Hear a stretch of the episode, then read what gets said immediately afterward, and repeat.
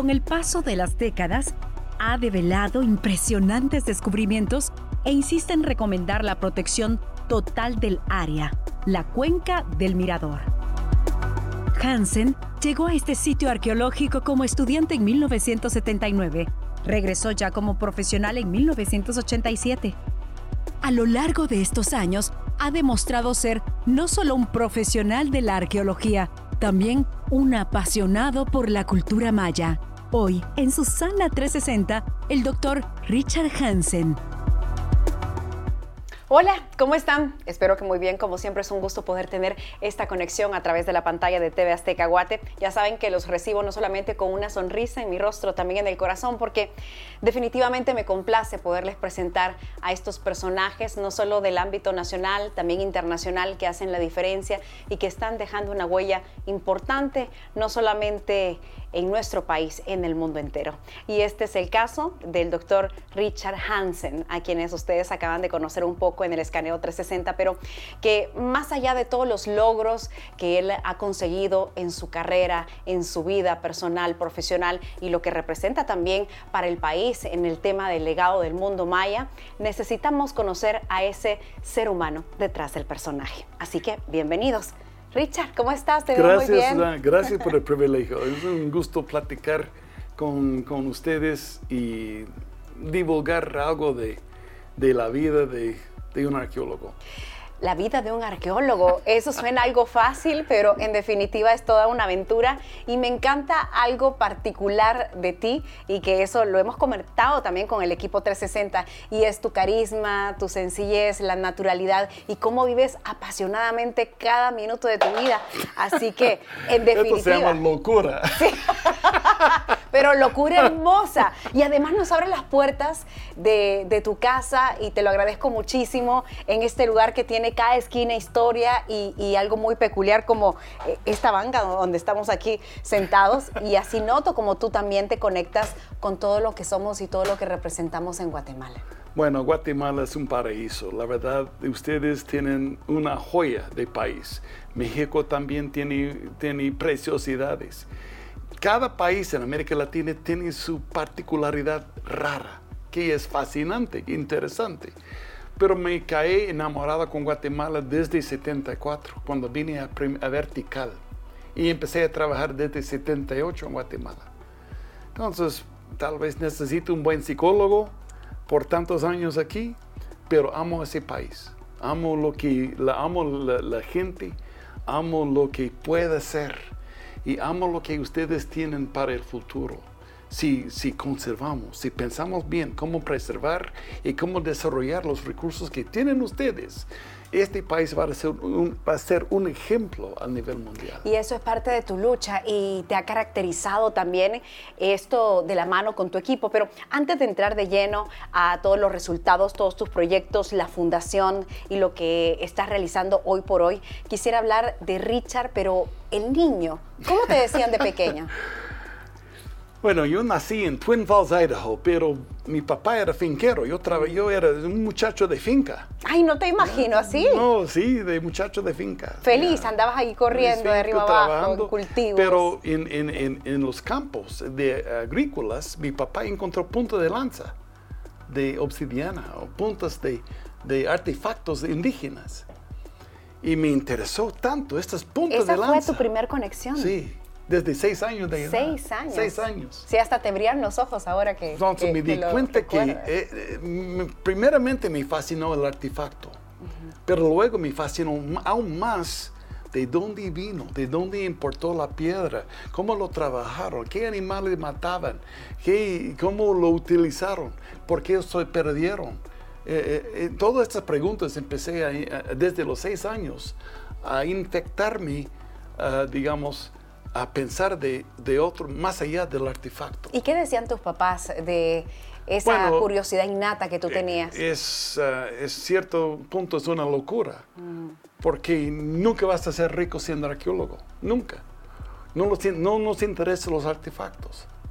no, nos, no podemos vender artefactos, no tenemos interés en vender artefactos. El artefacto no es el, el punto, es la historia que nos, que nos relata. Claro, y nos revela que qué se hizo y qué no. Y nos puede dar claves para saber qué camino es, el que debemos de tomar como sociedad. Precisamente esto es. Mm. Entonces, eh, pero también aprendí hace años, tuve una gran, un gran informe.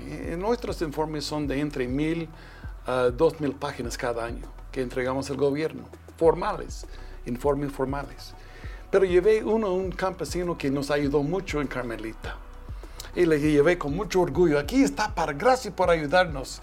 Y recibió ese gran paquete de libros y me miró y estaba descalzo, sus niños con hambre y no tenía que comer. Y, y dijo, ¿y qué significa eso para mí? Me di cuenta que la ciencia tiene que ser algún beneficio claro. para la gente.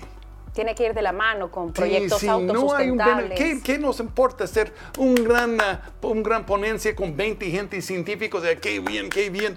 ¿Y, luego qué? Claro, ¿qué pasa con el beneficio a las comunidades? Que tiene que haber un beneficio. Y desde ahí cambié la mentalidad. Tenemos que, por, por ejemplo, en los trabajos que tenemos en el campo, le damos trabajo todo el día, pero de noche hay clases educativas. Ah, entonces es un acompañamiento integral. los, los, muchachos están aprendiendo a mm. leer y escribir por primera vez.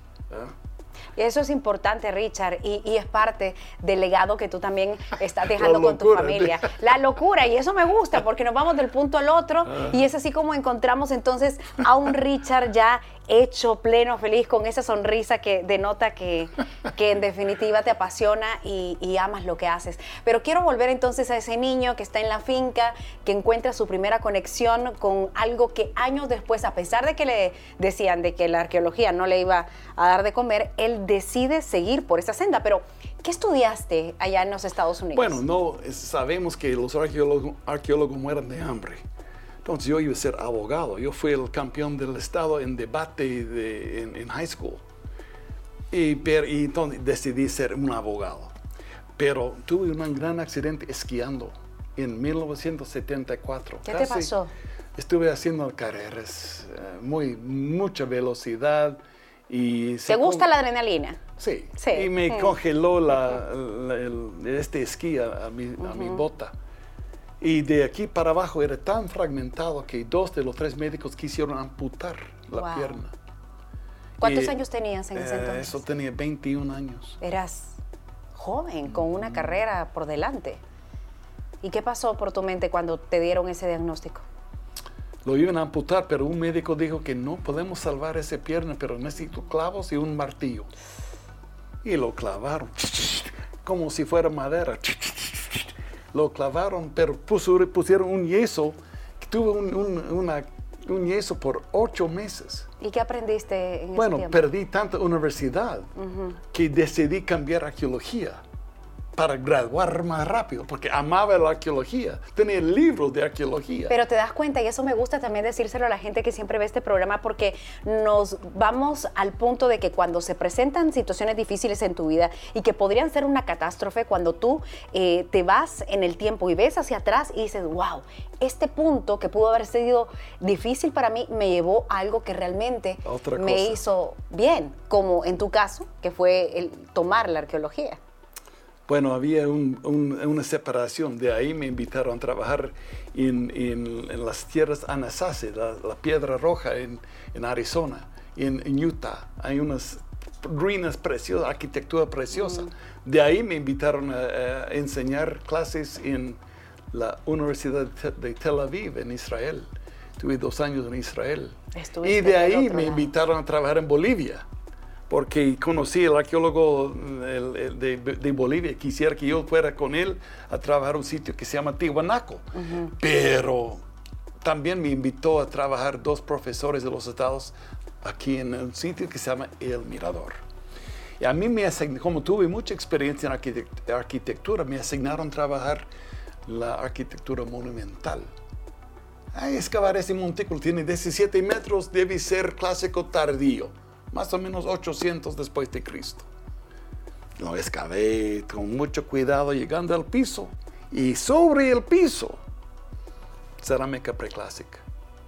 preclásica. Digamos que podría ser... Mil una- años más antes. Claro, como una aberración dentro de todo el proceso, porque tú dices no debería de estar en esa condición, pues. No debe estar en- Claro. Mm. en, un edificio clásico. ¿Cómo va a tener cerámica preclásica? ¿Qué pasó aquí? Exactamente. Entonces empecé a sondear en los otros edificios alrededor y todos eran preclásicos. Y me di cuenta que en, en aquel entonces, en aquel entonces, los preclásicos eran recolectores y cazadores. Nada de grandes civilizaciones con pirámides de 72 metros de alto. Y entonces tuve un problema, porque estamos hablando de pirámides de 72 metros de alto en el preclásico. Entonces tuve que, me costó 20 años en convencer a todos mis colegas. ¿Y de dónde fue que nació eh, esa energía y esas ganas y valentía, sobre todo, de poder enfrentar un argumento que de repente por ahí podrían decir, bueno, eso no es válido y que no te pudiesen apoyar? Además, ni hablar de los fondos que se necesitan sí. para ese trabajo. Es que tiene que ser fiel a la verdad. La verdad, la verdad. Si la cerámica es preclásica, es la verdad.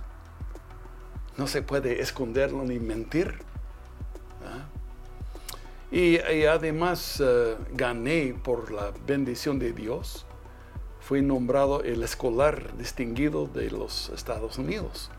Entonces me dieron una beca por, para sacar la- el doctorado y pagaron una gran cantidad de fondos para las investigaciones. Eso tú ya estando acá en Guatemala, Empecé en, en todo ese proceso. En, en 87, un, eh, el director del, del Monumentos Prehispánicos me dijo, Hansen, hay un grupo que quiere trabajar en el Mirador. Eh, ¿Le damos a ellos o le damos a usted? ¿Qué quiere? Pero hay que trabajar a nivel regional, no solo un sitio. Yo, lo hago, le dije, pero saber dónde van a venir los fondos. es una locura. Cuando gané ese premio me dio los fondos para poder en- lanzar las investigaciones científicas. Y empezamos ahí, saqué mi doctorado de UCLA Los Ángeles.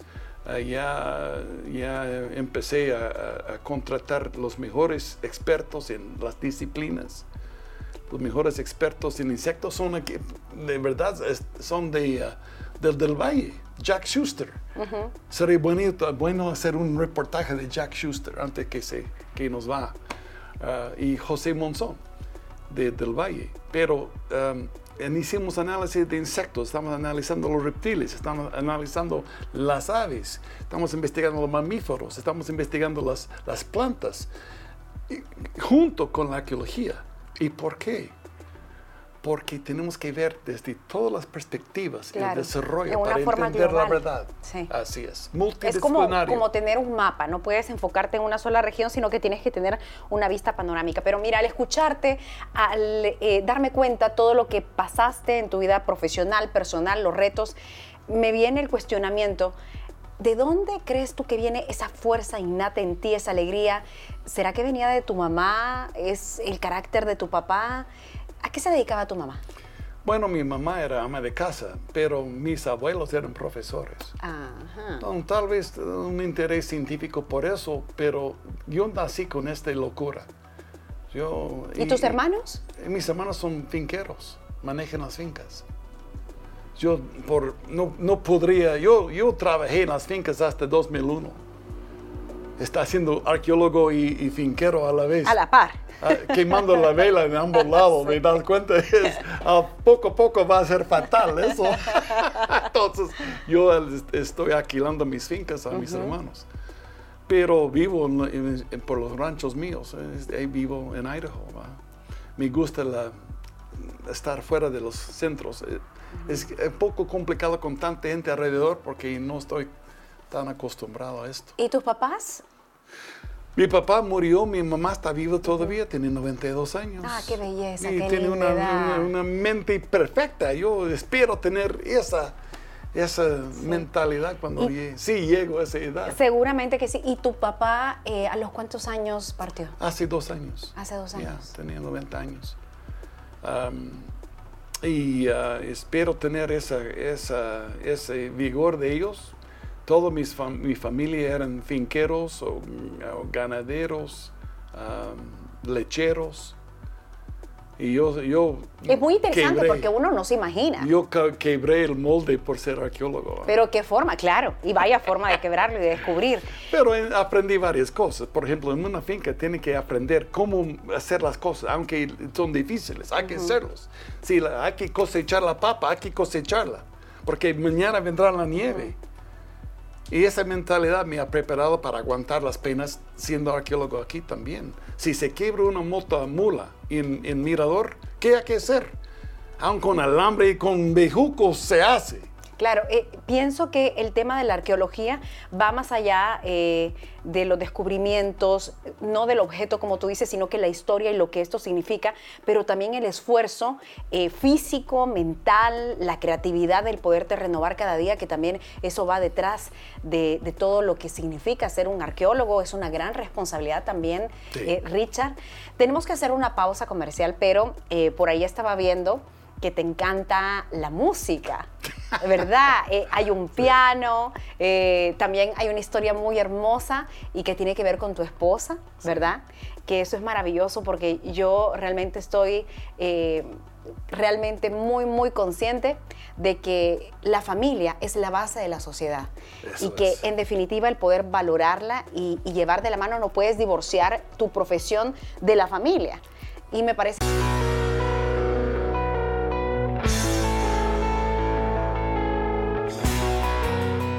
No son los años, es el kilometraje, me dijo el doctor Richard Hansen. Richard, nos tiramos una carcajada aquí todos juntos con el equipo. Eh, yo realmente creo que va más allá del estuche, que así le llamo yo, más allá de, los años, del kilometraje, como tú dices, es esa sonrisa que tú portas, es tu mejor outfit, tu mejor carta de presentación. Y qué mejor que en la vida hacer una reflexión de todo lo que hemos tenido que enfrentar reír a carcajadas y de repente por ahí, ¿por qué no? Llorar porque es parte de ser humano, como es parte también de tu carrera, esos esfuerzos y esos retos que has aceptado con valentía. Seguimos hablando con el doctor Richard Hansen, él es eh, arqueólogo, además eh, tiene muchos proyectos, una fundación de la cual ya nos vas a, a platicar, pero me quedé en el piano. Yo me preguntaba, si Richard no fuese arqueólogo, bueno, ya me dijiste del tema de, de abogado, porque sí estudiaste leyes, ¿verdad? Sí. Eh, pero te dedicaste al final a la, a la arqueología y también la estudiaste, pero ¿qué serías entonces? Creo que el, el piano me dio una pista. En la segunda vida quiero ser músico. Sí. Sí, quiero ser músico. Ah, perdón. Ahí te están hablando de la segunda muy- vida, ya le Esto- están esto diciendo, es- eh, esto es la- Doctor el- Richard, El Ministerio Público Richard. buscándome. Doctor Richard, aquí lo esperamos con su piano, muy atento. Ah, Qué no. simpático. Pero entonces sí, Ah, quiero ser músico. ¿Verdad? Porque, porque la verdad es una creatividad increíble. Ajá. Y creo firmemente que las, las canciones más bellas del mundo no han sido producidas todavía. ¿escribes también? Yo, yo escribo. Yo hago toda mi propia música. ¿A qué hora te da tiempo para estar en tanto, Richard? Por Dios, que nos Bueno, dé la clave, por Es un favor. escape. Es un escape. Cuando tengo que... ¿Tú tienes agenda o vas fluyendo? Así como cuando van a una investigación y que tienen más o menos los lineamientos, que bueno, eso me imagino yo, porque la verdad nunca he estado en una excavación o una investigación, me imagino que tienen los lineamientos, pero de repente como que todo se sale de contexto, no lo tenían planeado, pero igual hay que seguir, hay que fluir. Hay que adaptarse. Ajá. Por eso la arqueología es fascinante, por, más que todo en selvas tropicales, porque cada día es otra aventura completamente nueva. Otro animal, otra culebra, otra mariposa, otro mono, ah, otro tipo de vegetación que nunca hemos visto. O un hallazgo espectacular de arqueología, o una muestra de carbón, o tenemos muestra de polen. Cosas así que nos ayuda a entender la historia. Nuestro interés es relatar y, con, y divulgar la historia de ese lugar. Rara vez tiene uno la oportunidad de, de- de hacer algo que le da un impacto positivo al mundo. Y cuando vi la posibilidad de la cuenca mirador para Guatemala, me di cuenta que el país puede vivir de eso. Este, esta riqueza que tienen ustedes es único. Y para entender eso hay que explicar un poquito. A ver, yo sé que tú eres muy, gráfico y que traes todas las investigaciones y eso es bueno, porque eso es algo real Eh, y basado en ciencia. Es esto, ciencia. Esto Ciencia. sí. Esto es una foto satelital infrarroja. Esto es eh, la, frontera con México y Belice está aquí. Aquí está Tikal. Aquí está el lago Petenitza. Aquí está, esto es, el rojo era bosque alto. Este verde es otro tipo de vegetación porque el agua se estanca. Es una, según los geólogos, es una verdadera cuenca, pero muy antigua.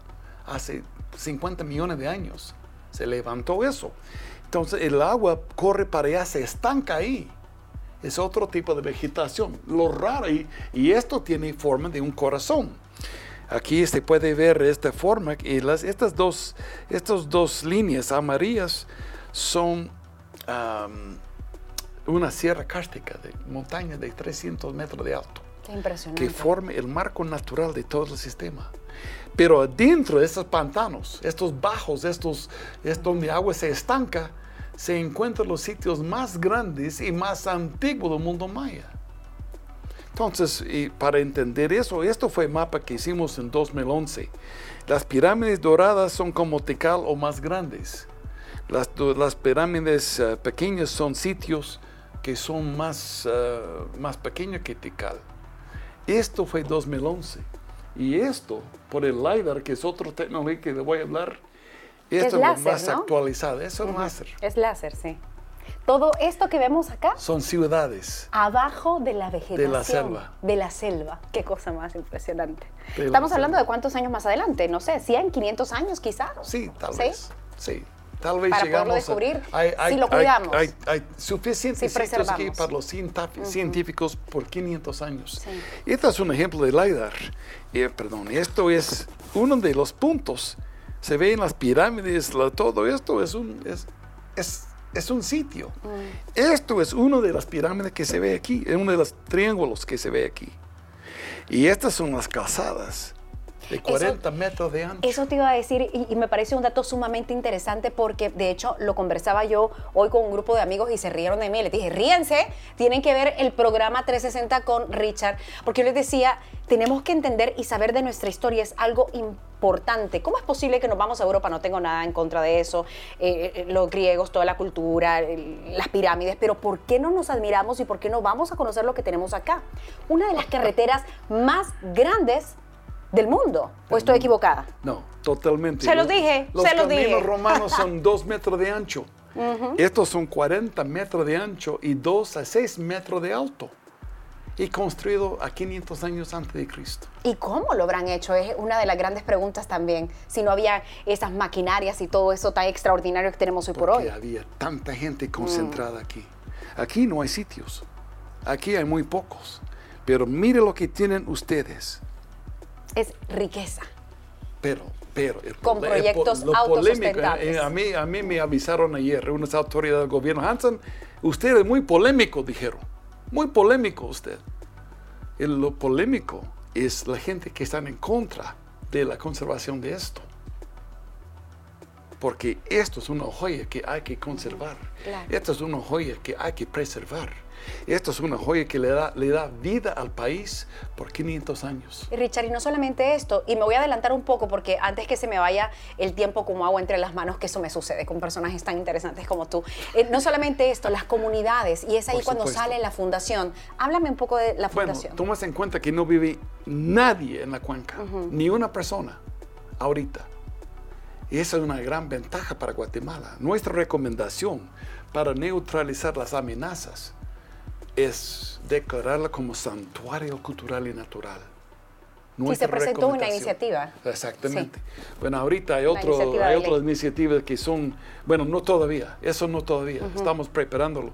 Pero lo que, lo, lo que sería es una cosa sin carreteras y sin pistas, porque el, el crimen organizado necesita pistas y necesitan caminos. Para neutralizar estos amenazas tan fuertes, tan poderosos y tan, tan ricos, hay que neutralizarlos formando un santuario.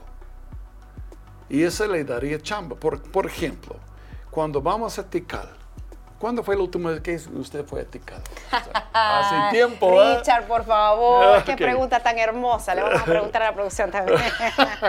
Pero cuando vamos a Tikal, aterrizamos en Flores y vamos a Tikal por carro, Claro. por taxi, lo que sea. Nadie deja ni un centavo en las comunidades en ruta. Nadie.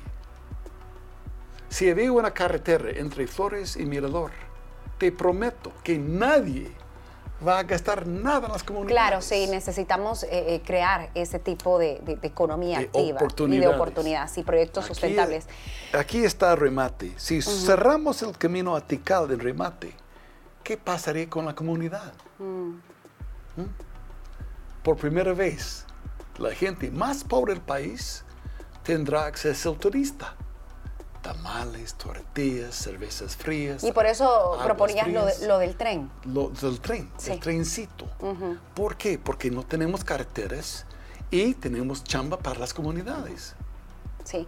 Richard, el tiempo se me ha acabado. Eh, yo la verdad que sí necesito hacer un programa de la fundación porque creo que es algo que la gente eh, no conoce y que nosotros como medio de comunicación tenemos una gran responsabilidad.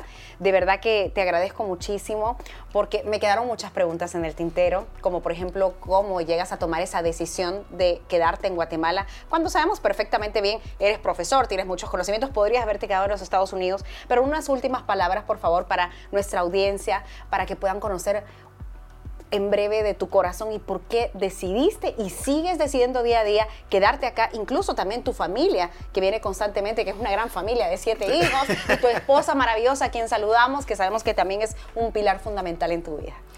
Bueno, lo que me di cuenta es que solo somos mensajeros. Ustedes son los dueños. Siendo dueños, sin embargo, hay una gran responsabilidad y vimos que, como le dije, hay que convertir la ciencia para un beneficio. La ciencia nos, nos ha permitido revelar eso. Y ustedes tienen un legado cultural y natural que nadie tiene. ¿Cómo vamos a ser competitivos con China o Alemania mm. o Estados Unidos en la industria? Pero ellos no tienen lo que tienen ustedes aquí. No tienen. Lo que hay que decir es, hay esperanza en Guatemala, hay un futuro, pero hay que conservar, hay que proteger y hay que desarrollarlo para el beneficio de toda la población. Gracias. Que Dios te bendiga. Muchísimas gracias. de verdad. Un orgullo tenerte con nosotros en Guatemala. Muchas gracias. Gracias a ustedes, como siempre, por la sintonía y por supuesto, mi querido Richard, que no solamente voy a hacer ese programa, que quiero moverme para el área, para ver la, la fundación y para tener el contacto con la gente, porque eso me gusta a mí, tener ese contacto. En el siguiente programa, ¿te parece si vamos a conocer a parte de tu equipo? ¿Vamos a hacer esa ronda? Eh, sí, esto no solo es, su servidor.